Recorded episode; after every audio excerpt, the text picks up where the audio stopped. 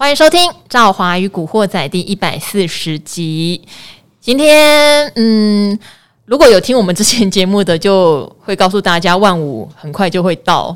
但是破的时候，说实话，我相信，嗯，嗯，很多投资人还是会觉得有点恐慌，怎么会这么惨的感觉出来？而且今天收盘收四一四点四，哎，哇，我在。那个 股动潜逃团队，我的位置在那边嘛。嗯、我看到这个收盘的那个数字，我就忍不住说：“哇，这真的是有够触眉头的。”哦，讲到这个。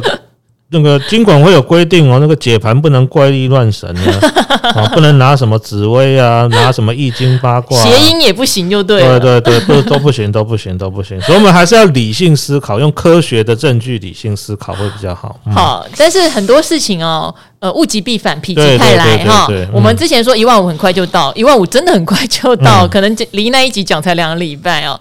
那当然，当然，赵华常常提醒大家，如果现在你开始做所谓的加权指数大盘。盘的策略的话，你再想想嘛，再跌十趴是多少？一万三千五。哦，一万三千五，我我个人觉得啦，嗯、好像真的可以反映下半年的一些景气的惨惨状了。嗯、那在下跌十趴，如果你现在做策略，其实我觉得压力没有很大。可是产业当然就分很多。嗯、好，所以今天我们请到谁呢？我们请到就是大家吼，就非常迷恋。嗯对，哦、也非常喜欢敲碗，对，非常喜欢的暖男哈，嗯、幸福哥报价天王嗯。嗯，好，那大家好，当然今天这个大盘这个盘中跌了四百多点哈，那我想我想今天应该大家的心情，一般来说，因为今天还杀的蛮整齐的哈，电子的啦哈，金融的啦，传产的很多大型股今天都有跌哦，所以呢，可能今天大家的心情上还是会稍微比较有受到影响。嗯，那其实。在很多时候，我再举个例子哦，像刚刚赵华不是讲说哈，这个呃，今天的这个指数的这个最后的一个杀哈，那个数字好像有点不太吉利了哈。那其实有时候就是这样子了哈，就是杀的时候，我们常常讲哈，就是它常常会有涨，像去年行情好的时候，哇，这个大家都很开心嘛哈，这个呃都有钱赚哈。有时候涨心情好，然后呢市场很嗨的时候，有时候它会超涨。那反过来说呢，在跌的时候也是会这样，大家心情沮丧，有时候杀急杀、融资停损等等，有时候短线也会杀过头哦。那当然，在这个位置上来说的话了哈，你说呃，今天刚破底，什么时候止跌？坦白说，还是需要时间哦。特别是联准会哦，七月哦即将会再升息一次，目前市场还是普遍认为会升息三嘛，也就是说，代表市场资金还是在紧缩。那紧缩的情况之下呢，自然而然哦，这个一些所谓的风险性资产呢哈，包括像像这个股票等等之类的哈，甚至像最近连那个虚拟货币，我们常讲哈，这个股票你可能觉得哇，一个一个礼拜跌下来跌了十趴二十趴，你都觉得哇，好难受，心好痛哦。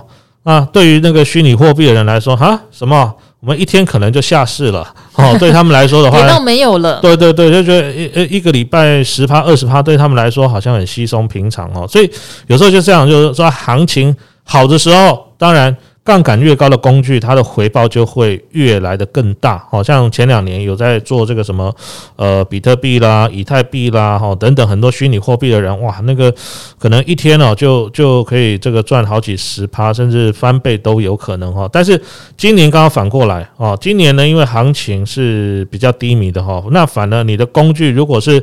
杠杆越高的，或者说那种呃风险很高的，反正今年真的是跌起来的话，真的也是非常的夸张哈，甚至有些虚拟货币哈还直接下市了就不见了。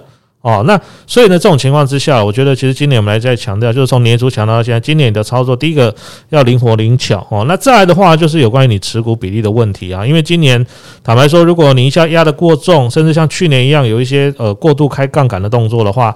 那如果有万一压错股票的话，确实现在的心理上还是会有压力哈，所以我们还是一个大原则了哈，就是说在股票投资上哦，尽量还是不要影响到哈正常的工作哈，不要像影响到正常的哦这个跟家庭这个成员之间的关系，这样会是比较好了。嗯，好，但是今天你说有没有什么重要的消息跟大家分享？因为我们连两天哦，是都是请大家分享在。过去赔钱的时候，是空头的时候，嗯嗯、是。如何呢熬过，或是如何建立起后来正确的投资观念，好培养起正确的心理素质。今天幸福哥也会分享，对对对，他很少分享这一块。嗯、可是我觉得今天有一个重要的事情，还是要跟大家提一下，是就是中国大陆的隔离政策事实上放宽喽。对，大家知道。就是现在飞很多地方，连那个像美国，你都不用戳鼻孔嘞，他管你有没有确诊，你就进去就对了。欧美几乎都没在，没在对，不用不用，飞机上不用戴口罩。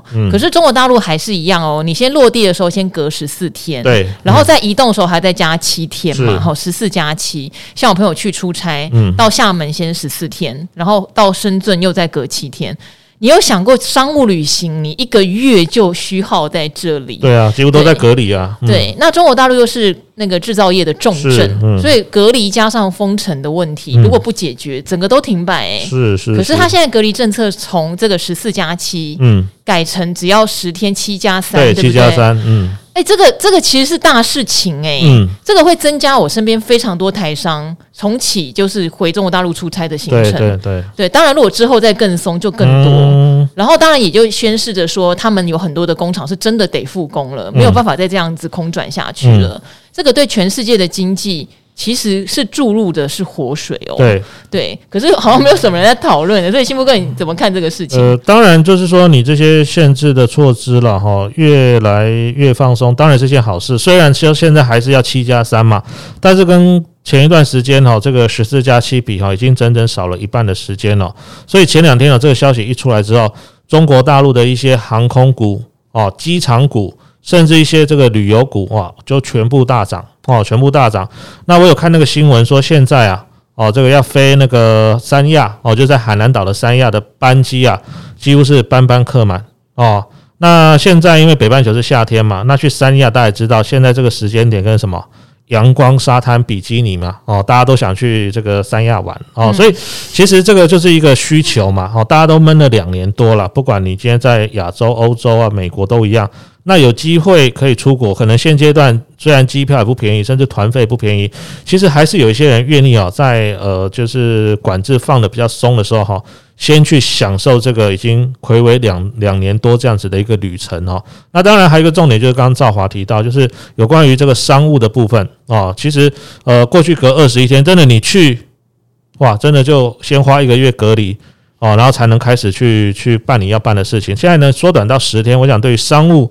呃，这个活动来说的话，确实也是一个蛮大的利多了哈。所以最近有一些呃美国呃这个中国的这个航空股啦、机场股啊，甚至有一些旅游胜地的股票，其实最近呢表现都还蛮强。甚至今天台股大跌啊，整个中国大陆的股市其实表现是还不错的哦。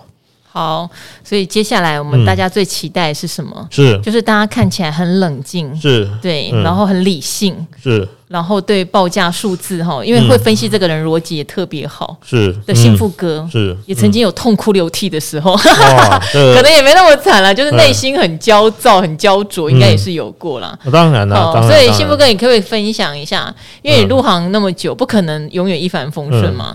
所以早年一定也有做错，不守纪律、乱买、赔钱。对不对？对这些的经验，你可不可以讲一下你自己的 story 给大家分享对，你是怎么样让自己练到像今天这样的功力的？呃，其实我们一开始哈，就大学毕业之后就进了金融业，进了证券业了哈。嗯、那我想，其实很多人一开始不可能，像我本身也跟大家分享过，我本身是念行政的哈，其实我不是念商的相关的，所以其实有点算是。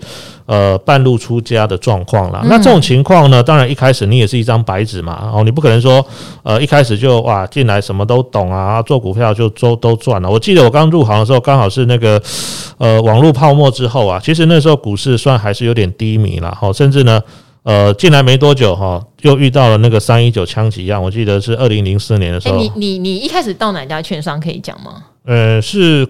可以啊，现在金控最大的那一家券商了。嗯啊，那时候股市很低迷，为什么你非本科他会让你来啊？应该是这么说啦，刚好是有朋友介绍。哦，对对对，但是后来介绍我的朋友自己就绕跑了，他跑去银行，他觉得银行比较稳定。哦，也有被吓到对。对对对，因为那时候刚好算呃有一他们有一个有一个空缺，然后刚好我我同学先进去，他问我说：“诶、嗯。欸他们有在征人，愿不愿意来啊？他去了之后，运气不错。对，他过了一年，他考上银行，他就走了。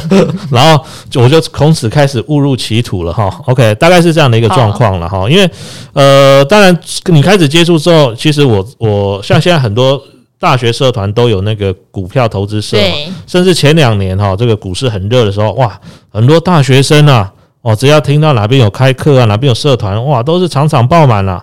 那那时候其实坦白说哦，这个股票投资的这种氛围在校园没有特别热络了哦，所以再加上我们不是本科系，所以接触的东西也少，也是进入职场之后开始慢慢慢慢慢慢学。嗯，然后呢，学的过程里面其实一开始有赚有赔都很正常的哈，因为你当然不可能每次都看对，不可能每次都看错，当然重点还是你有没有兴趣啊哈。那其实。以我们来说了哈，我念行政的，其实正常你应该是要去考公务员，嗯，哦，那我个人是觉得说，公务员的工作呢是比较，呃，算是没有太多让你觉得有趣的地方了。就是你可能考进去之后，大概你到退休可以领多少钱哦，这个大概你都可以算得出来。他就每年跟着那个物价物价去调一点嘛，哈，或者说你工作的内容可能就是。固定在一个范围之内，我觉得这样的工作或许我可能会比较坐不住了哈，所以我就觉得说，诶，我找一个比较每天可以动动脑哈，然后有觉得说每天都有学习到新东西，后来就误打误撞进入了这个金融圈，进入证券证券这个圈子之后，我发现，诶，每天可以这样有新的刺激是还不错的哈。那当然，其实还是在于说一开始当然还没有学到呃一些东西之前呢哈，常常还是会这个不小心踩到坑啊。哦，如果不小心哦，这个这个这个买到一些可能不是呃不如预期的这个股票了哈。那我举个例子来说啊，其实很多的金融从业人员在二零零八年呢，都曾经啊重重的摔过一跤哦。很多的我们圈内的朋友，不管是认识的或大家看到他们出过的一些书籍，其实都有哈。那我想那一段时间，因为刚刚好也是入行哦，不不算是很资深然后入行几年，但是那个情况遇到的时候，其实也也算是可能把前几年呢这个。工作上存到的钱哦，哇，几乎都也是快吐光光了哦，快吐光光。啊，你不是呃，你进入那个证券业，嗯，是网络泡沫嘛，所以多多少少你也知道崩盘很可怕。嗯，那为什么零八年的时候你没有意识到要崩盘呢？嗯，应该这么说啦哈，就是说我进来的时候是网络泡沫的后期，不是最高点下来的时候。哦，就是说它是已经前面已经跌了一大段，然后后面还继续跌，但是跌幅已经没有像前面那么凶猛了。哦，它是缓跌，然后最后就就落底嘛。那这个情况，如果我们回过头来看，零八年那个时候呢，其实啊，呃，你回过头来看，都会发现其实都是有征兆的，只是那个时候可能经验还不够，或是你不相信哦。有时候人在做多的时候，对对对对对，你会忽略那些对对对对，而且很明显那个时候呢，还买到了最弱势的股票，就是买什么？其实很简单，我那一年也是买到面板。啊，对，因为那呃，零七零八年之前，也面板曾经有过一阵非常好的光景。那时候我记得友达、群创，甚至那时候还有还没被合并的，像什么广辉，这个可能。股市里面有十年以上没有听过这家公司。我跟你讲，要找光哥跟你一起对。光哥为了面板丢了工作。哇，真的假的？对，因为他那时候是面板相关研究员，给的报告给的很好，就就崩盘。对对对对，所以其实以前不是面板双雄哦，以前有面板五虎，五虎五虎，后来是被并掉了，才才才变成现在只剩下呃友达、群创跟还有一家中小型面板的彩晶哈。那这这个故事就是这样子哦，就是说也是那时候面板前一年大赚。哦，大赚，然后呢，你看到那个 EPS 出来就觉得哇，好棒哦，赚这么多钱。然后股价呢，可能那时候，比如说已经，我记得那时候最高能涨到七八十块吧，群创还是友达，有点印象模糊了。那时候后来好像跌到呃四十还是多少钱，我有点忘。其实我不是接在最高点，我是大概已经回档了三四十炮，我觉得诶，怎么去去年赚七八块的公司哦，这个股价跌到三四十块不合理啊，然后就进去哦，就是。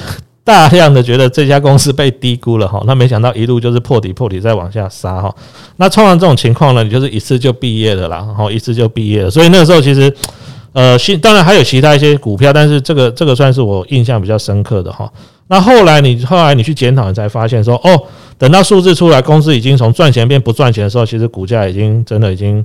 已经大江东去啊，这个一去不复返了哈。所以后来为什么我们特别会注意报价？就有发现说，检讨起来才知道说，哦，原来报价这个东西是多么的重要，特别是景气循环股啊，特别是你在市场上可以公开查得到报价的东西。因为像去年底、今年初，我们就一再讲说，面板我们看法比较保守嘛。那时候有达、群创都还在二十几块，嗯，甚至呢结出来的这个财报，其实去年都不错哦，都不错。甚至呃，我们那时候讲联勇还在五百多块，我就说，嗯。我们听到外面外面你看得到的数字都还不错，但是我们从呃拜访公司啦，从产业面的资讯，从面板的报价，你都可以知道说，今年应该会很辛苦啦哈。我们讲保守是讲很辛苦啦，简单来说，今年应该会比去年会差蛮多。你看现在其实去年联勇赚六十几块钱呢，现在股价已经居然跌到三百块了。嗯，它一度有看到二字头。对对对，所以后来也是因为这样，我就开始去。修正嘛，哦，去做调整，所以为什么后来我们特别注重报价这一块？就这样。其实你真的把报价这个东西搞懂的话，你做很多景气循环股，你会发现你好像拿了一把尚方宝剑的感觉，哇，杀到哪里基本上都是非常顺利哈。那会发生这种情况，其实我们常开玩笑讲哈，就是一样用周星驰的电影来讲，你看去年的 EPS 做今年的股价，就是用明朝的剑来斩清朝的官，嗯，而且这种东西就是你只要被。狠狠的咬过一次哈，你就永远记住了哦。所以现在通常景气循环股的话，我很少，几乎不太可能会踩到雷，因为十几年前你踩过那一次，就会让你痛不欲生。我再举一个小例子哈，像刚刚前面讲到那个今天收盘的数字还是跌点有点不吉利嘛。我那时候甚至一度我想说，我可以去改那个身份证字号。啊，你知道为什么？改身份证字号，对，其实改手机号码而已吧。身份证字号可以改，可以改。为什么？因为我的身份证字号我有四呃三个四连在一起啊。那个照法规规定，其实我可以去改身份证字号。呃，三个四就连在一起，连在一起。对对，可是我觉得还蛮吉利。是是是，看到幸福哥就是是是是。对，所以那时候你会觉得说，怎么会这么说？是。是是有什么东西冥冥之中影响了你吗？哦，后来后来就好像好像哪一天不知道哪哪边看到，就是好像内政部有规定，就是如果你觉得你的谐音不吉利，对，或者说呢，可能比比如说出现像比如四四四连号的情况，嗯，其实你是可以去改身份证字号。所以你那时候真的想改？有有有。那有没有去去？后来没有改，后来想说，哇，糟糕，这样身份证要重换，驾照重换，银行账号什么都要重换。后来想一想。好麻烦，后来就算了哈。所以，呃，我觉得重点还是在于说自己啦。因为今年这种跌法哈，因为很多人都没遇过了哈。那即便其实今年今年这种跌法，大概你要有经历过零八年的金融海啸，你才稍微有一点种一点点那种感觉。因为这十几年来没有像这一次这种跌法的，特别是这两年刚进来股市的投资人哦，或者我们讲的这个还在新手村练功的这个股市小白哈，大概都没有经历过了哈。那呃，很容易。犯到我们刚刚讲的错误，或许如果说今年以来我们讲的，比如说像航空哦，或者说像一些车用，甚至说呃最近开始有关注一些绿能等等，或许他们最近也没涨，或者说最近可能他们有些小跌哦。我们以航空股为例好了，其实大概回档的幅度呢，介于一成到两成之间呐。但是你如果买到面板，其实是腰斩的哈，或者说买到很多，比如说像什么显卡那个都腰斩了等等之类的哈，就是说你可以你买对，即便行情这么差这么烂，其实你的损失还是可以控制在正常范围。而且我们讲的是最高点哦，除了你买到最高点，如果说你买的价位还稍微低一点，可能像航空股哦，假设呃你你你长荣航空买在才三十五块上，其实大概你现在的亏损是十几趴啦，没有到很夸张。也就是说，即便对的产业盘不好，它还是相对是有有一点比较好的支撑，但是万一你买错，可能就像我们常常讲的哈，零零七年那时候呢，一次一次你就毕业了哦，所以我们还是要跟大家强调，为什么我们这么着重于在所谓的产业趋势？那像技术面的东西或筹码的东西，其实我们过去用的比例比较高哦，那后来发现说，其实如果呃，更把产业的基本面哈加进来的话，诶，我发现其实选股或这个挑产业的功力呢，快速的提升，那也会变成我们现在的投资风格。当然，我们的做法其实要看每个人的个性了哈。像我的个性是觉得说，诶，如果我觉得这个产业是对的，我们会一直追踪。但是如果说你是就打打短线的，我就当中或隔日中，当然这个方法其实就不适合你，所以要看你的投资的个性，还有看你的投资周期哦，找寻适合你自己的方法。那只要你能赚钱，其实你这你的方法就是对的。就怕你说，诶，我买的时候是靠是看技术面买，诶，觉得它。好像要涨了，然后一进去呢，假设错了，你就想说，哦，这个去年 EPS 多好多好啊，这个这个这个股价跌这么多啊，再忍一下，然后没想到就越跌越多哦，所以最好的方式就是从一而终啦，你怎么进去的你就怎么出来哦。我用技术面进去啊，跌破什么价位我就出来，我筹码进去哦，法人转卖我就出来，或者说我看基本面进去，如果基本面嗯确实不如预期或出现重大的变化的时候，那我该卖出来，不管是停损或停利，你还是要照常去做执行哦。好，但是幸福哥，因为。你是跑产业，嗯，对，所以很难免就应该会是以一个基本面为最大宗的依归嘛。嗯、你有学技术面或筹码面吗？哦，有啊，一开始我们就是一张白纸啊，我们当然也是先从最好入手的嘛。所以为什么现在坊间的书籍哈，或者说坊间的课程，我们一般看到大概都是讲技术面跟筹码为主，因为那个东西坦白说比较好上手。一般散户不能像你这样扣公司对对对，真的是有门槛。对对对对对，那像技术面好了，其实我常形容哈，技术面这个东西呢，就像。你在看帅哥美女一样哦，比如说你在看金城武，或像美女在看到赵华，你当然眼睛会一亮嘛，因为人是视觉的动物嘛，所以一开始你一定会被被这个这个这个东西给吸引哦，而且特别是你不用去看一堆哇，这个很复杂密密麻麻的数字，你当然会觉得嗯，这个方法好像不错。特别是如果你刚好进来之后遇到前两轮那种大多头行情，其实书上教的你随便做都会赚钱。哦，什么 K D 黄金交叉啦，哦什么什么什么组合 K 线啦，哦什么三角收敛突破啦。哦，基本上呢，大多头行情它都会照着这些技术技术指标让你赚钱。可是反过来说，当行情开始波动或行情不好做的时候，你会发现呢，技术面那种东西之前让你赚钱的方法，会让你开始变赔钱，甚至呢，每一次它都会出现是假讯号。为什么？因为其实如果这产业哈，它出现了呃这个往下翻转的话，其实后面。他所谓的买进讯号都会变成是假突破，但是问题就是一般的人判断不出来。如果你没有稍微有点这产业方面的知识的话，那因为我们就吃过亏，而且吃过很大的亏，在十几年前，所以后来我们才会慢慢转变成说，呃，把这个基本面的比重开始加高。因为坦白说啦，每天要花那么多时间去研究这个基本面，甚至拜访公司，真的不容易哦。那最好的方式其实。我也希望我可以看看 K 线啊，然后看看法人买卖超啦，看看主力买卖超啊，这样其实不是很轻松吗？可是就我自己本身实证实验的结果啦，哈，其实那些东西可以用，但是呢，如果你可以把基本面的东西再加进来，把产业看得更清楚一点，其实你应该今年初呢，你不应该再有面板的股票，甚至如果你更积极的，如果你今年年初敢去空友达，敢去空群创，甚至敢去空什么什么群创。对，群创啊，天域啊，敦泰啊，我相信你今年应该到现在至少都赚五十趴以上了。好，所以有时候产业趋势呢，跟呃技术面或跟一些筹码来做结合的话，其实你会发现哦，我我我自己的感觉是这样哈，就是这些东西。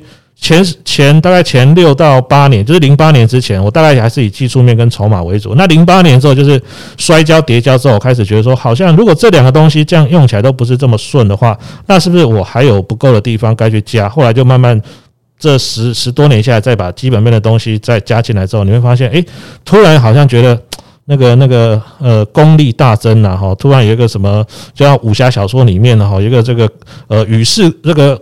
呃，高人哈，突然把他这个三十年、五十年的功力哈，把它灌到你的这个天灵盖上那种感觉一样，就是你会豁然开朗哈。世外高人突然把一身的功力呢灌输到你的你的这个身上哈，你会发现，诶，真的哈，它就像一种内力一样哈。你可以发现，你这个使出来的招式，技术分析，你就你就把它想成说你的那个拳脚功夫好了，你会发现你把。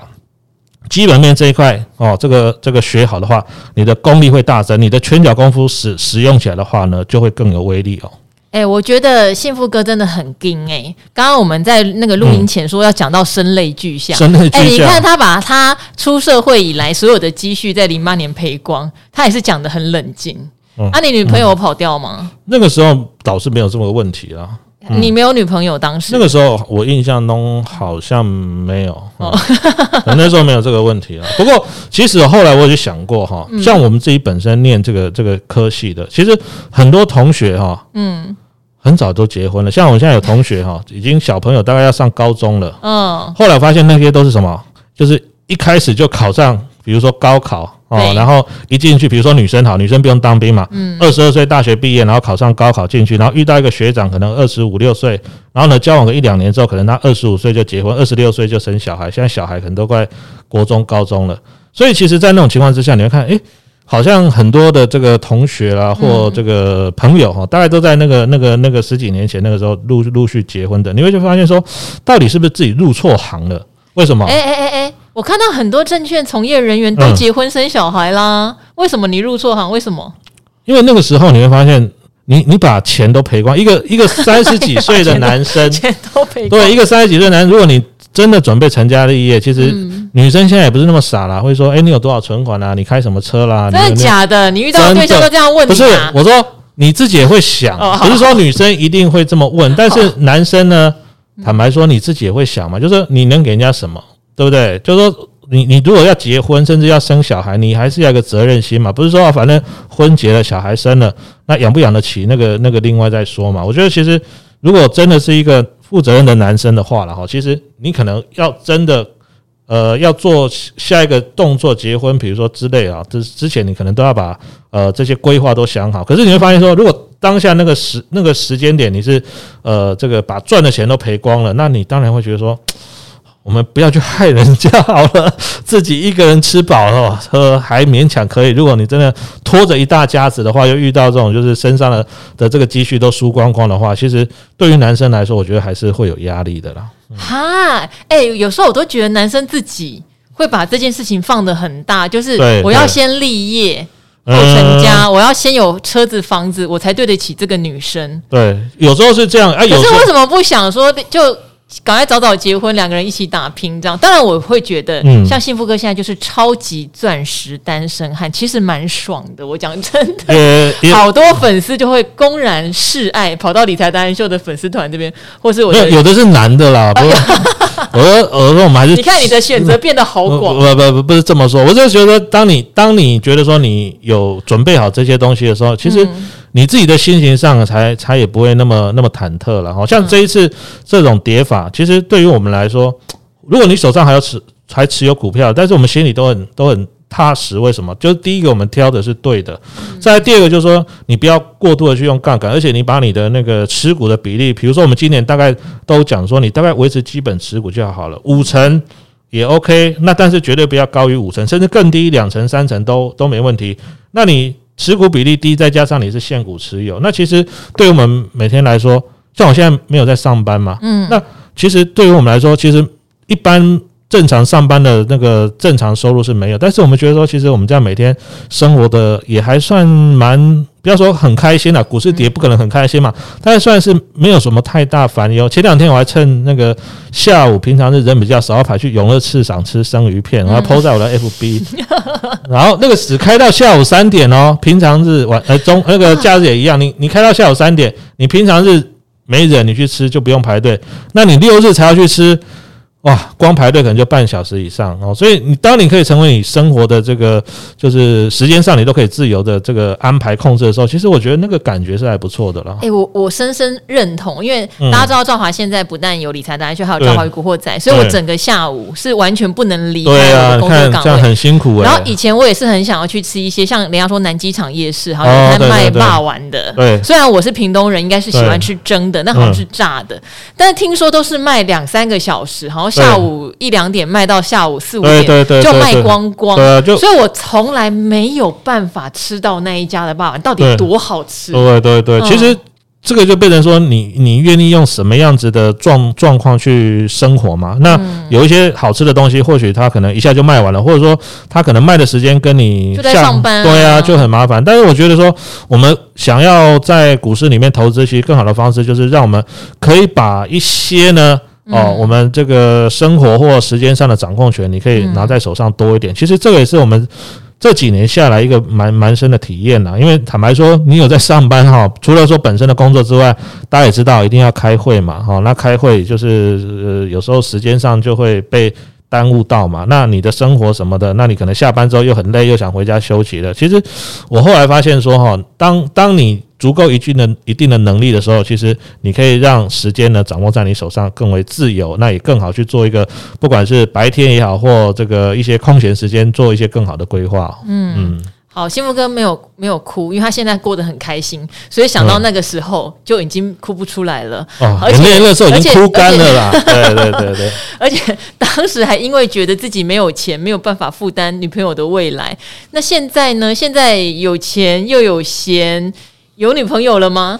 呃，其实我觉得哈，这个 这个问题很好啦。这个问题很好，这个问题很好，对对对。所有的女性听众注意了，嗯，呃，我是觉得说，其实都很都很开心去认识新的朋友。那这种情况之下呢，我觉得呃，可以可以可以跟大家就是或者说有些人聊得起来的话，其实这些这些我们都愿意比较多跟一点。深入一点去认识他了，嗯，嗯，这个这个情况目前是都 OK 了，嗯，都 OK，对对对对，还是可以持续开放大家自我报名吗？呃，我觉得还好啦，我觉得其实我我我不会特别想说去认识那种。就是可能生活中不是不是真的真的有遇到认识的人呐、啊。哦，你还是要有真的转角遇到爱的缘分。就是会说实际认识到以后再考虑，而不要说像赵华可能就会好心说，哎、欸，我们这边数位编辑好多好年轻的、哦哦，然后幸福会觉得这样有点。不够有缘分的感觉，呃，应该是这么说啦。当当你遇到的时候，你就会知道了。好，嗯、对对对对对。但是但是但是，我觉得其实一个一个大前提就是你把自己你自己的状态维持好，不管是工作上的啦，或者说财务上的啦，甚至包括像是、嗯、呃健康上的啦等等，你自己维持好的话，我觉得其实很多东西呢，就就像我们常常讲的哈，就是说很多东西其实它自然自然而然它就会水到渠成的啦，哦、嗯，不用特意去强求，它自然而然那个。那个水到渠成就会就会发生在你身上了。好，有一段时间我那时候在达人秀，偶尔会开幸福哥单身的玩笑，结果后来有。那个观众好生气耶、这个，他说不准我，这个、他说不准我在开幸福哥是单身的玩笑，他觉得很难笑，我很过分。不过大家放心，因为我们真的认识很久，欸、对，非常熟。然后有时候甚至我会跟他讲、嗯，那我等下开个玩笑，所以都是有知道。像我问他有没有女朋友，我有先跟他说我能不能问哈。所以大家不要想说、嗯、啊，赵婉这样好没有礼貌哦，什么什么的，都有先问过了哦。而且大家是好朋友啦哈。好，那这边的话，这几天因为我们分享了很多的故事，是，然后很多听众有给我们回应。哦，OK，然后我这边也稍微念一下哦，还有一些简单的问题，我们也帮忙做一些回复。好，像这一位说一天的等待，嗯，他说赵华你的真性情，说古语老师是去断背山钓鱼，实在是太精彩了哈。古语老师也没有生气哈，我们都是好朋友。好，跟古语老师的这一集分享是实打实的重要。之前听了很多老师的技巧跟技术，但是内心层面的修炼才是可能施展各门派功夫的重要关键。那听完之后，心里踏实许多，不慌了，还恳请各个门派的老师说说这方面的故事，造福众生。好，所以今天我们也请幸福哥分享了。嗯、那像这一位有提到木华哥是不是有水晶球啊？好，他说谢谢赵华的节目伴我们度过这两年股海的惊涛骇浪。如果没有赵华的陪伴，怕是今年很多新手会吓到此生再也不敢碰股票，真的哦。其实幸福哥在零八年就可能有这种感觉，嘿，哎。欸累积到现在几年的积蓄就没了耶，这真的，哎，想想真的是蛮蛮。不过，其实我觉得在年轻一点的时候跌倒也好了，嗯，因为一开始反正薪水也没有那么高嘛，好，所以虽然虽然说那个时候你会觉得说哇好像赔很多，但是如果你是在三十年后，甚至当你薪水更高、积蓄更多的时候，那个时候赔哇，那可能真的是伤筋动骨了。嗯，没错，我我我之前也是这样的概念，就有的人是在。中年之后，可能真的累积了一笔钱，突然就投入股市，整笔赔掉的时候，那真的很惨。对对对对对。好，所以为什么有时候说风险到了年纪越大，风险承受度越低，不是开玩笑的。对对。并不是说，哎，有年龄歧视，你年纪大就只能买债券，不是，是那时候经不起跌倒了。对，其实三十岁之前输光，我觉得都是小事情。哦，都是小事情。你不要不要负债哦哦太多，其实都 OK 了。所以三十岁之前股票赔光，那我觉得其实当时看当然会觉得哇，好好心痛哦。可是。时间时过境迁，你现在来看说，哦，那一点钱真的，那个时候怎么好像看的好像哇，比那个这个。月亮满月的时候还要大是怎么回事？现在来看，当然会觉得那是小 case 啦。可是当时那个情况之下，真的还是觉得说，哦，怎么怎么会股市这么可怕哈？那还好，当然有撑过去，但是撑过去的先决条件就是你中间要不断的再去检讨自己的问题，然后呢想出解决的方法，这样你才有成长。不要说，哎，下次又一样的状况，你又同样的坑又再踩一次，那当然这个就不行了啦。是。好，同样坑不要再踩一次，很重要。所以今年学的哦，如果未来几年我们又再一次遇到空头，嗯、就我们就知道怎么处理了哈。是是是，没错。好，那这位呃朋友说，印象最深的是年初木华哥就开始示警了，经济产业的下行风险，没想到现在都一一应验。怀疑木华哥你是不是有预言水晶球啊？怎么这么准？真后悔当时没有听木华哥建议这样持股水位，那后来股价跌了才稍微缩手也没有关系啊，因为你知道今年一二月你还看到股市往上跑，还看到一万八千六百点。那个时候叫大家缩手，大家会觉得你在唱什么反调，对啊、害我没赚到。我就觉得那时候讲，可能大家都觉得你太乌鸦嘴了。对，然后你是不是担心的太早了？嗯、像我们可怜的舰长，去年就市井半导体库存，嗯、人家说舰长你被嘎了半年，哦、可是他是真的看到问题、啊哦、对对对，只是什么时候会爆我们不知道。嗯、那现在正在爆，是好。那每次看木华哥上节目，听财经一路发，真的都像赵华说的，哎，觉得世界快毁灭了。好，我跟你讲，大家真的小呃放心，等到那些利空，例如说赵华常常提醒大家，第三季你看到很多 IT 设计公司大降价、大跳水、获利大缩水，就差不多了，因为现在就在担心这件事。等到大家担心的事情全部浮上台面。然后股市就跌无可跌的时候，大家真的就放心了哈。嗯、但现在还在 ing，然后对 ing，好嗯，好说。不过如果已经知道未来半年、一年的景气是往下走的，真的还要定期定额或定期不定额吗？不是应该尽量卖出换现金哈，减少下跌亏损，等到转机点出现再入市呢？括号虽然常常赵华也提醒不要猜底，我这边非常简单的说，嗯、那要看你的策略是什么。嗯如果你是做波段客的，嗯、当然啦，你当然就是保留现金，持股水位越低越好。嗯、因为今年做波段，除非你非常会做空，对，不然你真的赚不到钱嘛。嗯、在热门的股票都可能因为今天一个大盘下挫，也就一起拖下来。你看今天耀华药那么行，张君明有的股票，嗯、也是先创新高，尾盘是收跌四趴多。嗯、你太晚去追，什么都会烫到。是啊，没错。可是如果你是执行你的长期存股或基金定期定额政策的，嗯、我确实是建议。再不然你就拉长扣款的间距哦。我之前跟幸福哥有一起跟大家讨论嘛，嗯、今年的慢投资很重要。嗯、也许你觉得一个月扣一次，你明明看到下跌段，你觉得怪怪的，你就变成两个月扣一次。可是你不要变成想说，嗯，等反转契机出来我再扣啊。嗯没有人知道什么时候会反转契机出来，而且而且你不扣钱，你就不会想去看它了。对，那等到真的反转的时候，其实你根本也不会第一时间意识到，就是你一定要在这个游戏中，你才会持续的关注这些资讯，不然的话，呃，有时候真的行情反转说来就来哦，那可能第一时间等到涨了三个月，你才忽然发现，诶，股市又变成是正正多头了，那可能。底部的那一段时间或那一段绩效，你就就就跳过去，就没有享受到了。嗯，对，所以新福哥也是认定说，假设他本来就在做定期定额或定期不定额，是他应该是持续他的策略，持续了，或者说你觉得还没跌完，就像刚赵华讲，或许你可以少扣一点，或者说你把扣的时间拉长也 OK。但是如果你还是觉得说投资是可以有机会带来好的报酬。